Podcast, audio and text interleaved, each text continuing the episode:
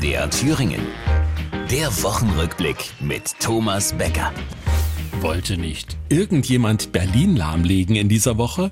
Die letzte Generation vielleicht oder die große Koalition? Bei denen war es ja ganz knapp. Wobei wir aus Thüringen heraus in Sachen Schadenfreude vielleicht ein paar Wahlgänge runterschalten sollten. Aber wie war es denn so bei euch? Na, dass das kein guter Start für diese Koalition war, ist doch völlig unstrittig. Besser lief's bei den Klimaklebern, die nun bald den Volker treffen, den Bundesverkehrsminister.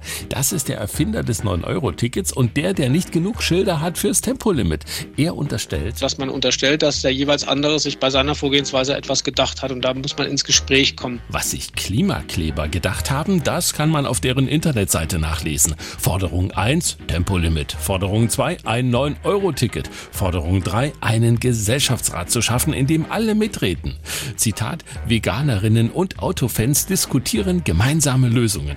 Sowas nennt man Parlament. Noch Fragen? Was würden Sie tun, wenn Sie davon wissen und noch ein Zeitfenster haben, diese Katastrophe abzuwenden? Was würden Sie tun als junge Frau? Dafür haben wir doch den Armin. Der zeigt uns jetzt, was die Frauen nach dem Krieg so gemacht haben.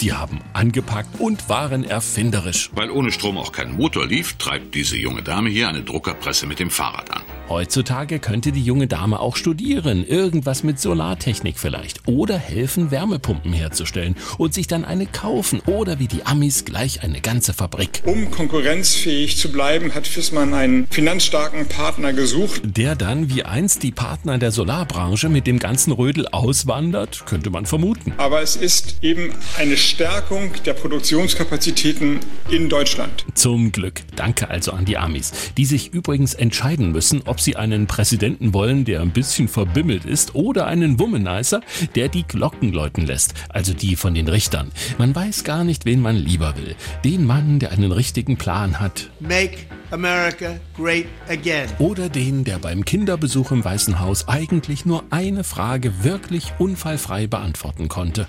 Sie lautete, welches Lieblingseis haben Sie? Chocolate Chip Ice Cream. Das war die Woche. Der Wochenrückblick mit Thomas Becker. Auch als Podcast unter mdrthüringen.de.